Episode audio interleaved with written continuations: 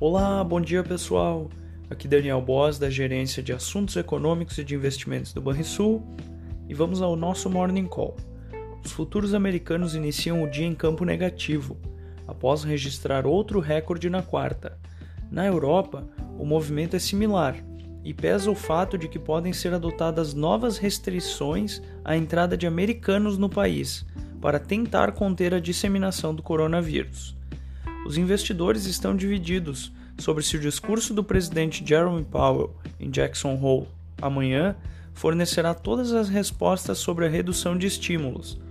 Embora a recuperação econômica em curso e a inflação elevada contribuam para o início imediato da normalização, a cepa delta do coronavírus ameaça o ritmo de recuperação.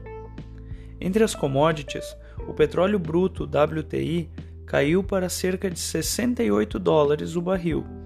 Já o Brent voltou à casa dos 71 dólares, após essa queda interrompendo uma forte retomada do produto. O ouro caiu abaixo de R$ 1.790 a onça e o minério de ferro subiu 0,75% na bolsa de Dalian. Por aqui, o presidente do Senado, Rodrigo Pacheco, rejeitou o pedido de impeachment contra o ministro do STF, Alexandre de Moraes. A Receita Federal registrou uma arrecadação de 171,3 bilhões de reais em julho. Isso representa um recorde para o mês, em números atualizados pela inflação, é claro. No acumulado de janeiro a julho, a arrecadação de impostos somou 1,05 trilhão de reais. Isso corresponde a uma alta de 26% na comparação com o mesmo período do ano passado.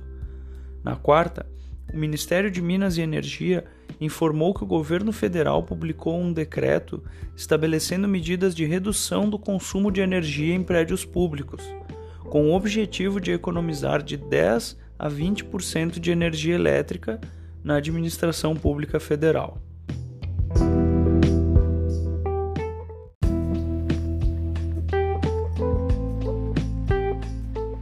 Fechamento do mercado. O dólar fechou a quarta com queda de 0,97%, aos R$ 5,21.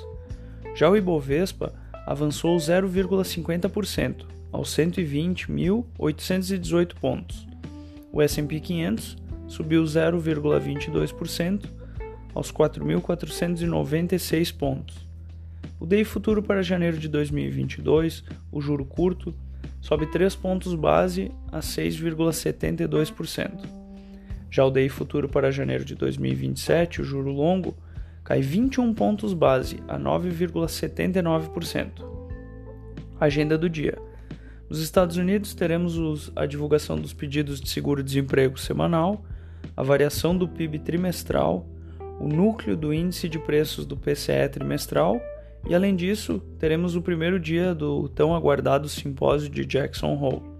Na China, será divulgado o lucro industrial anual. E no Brasil, novos dados do CAGED mensal e ainda o leilão de títulos do Tesouro Nacional. Tenham todos um bom dia.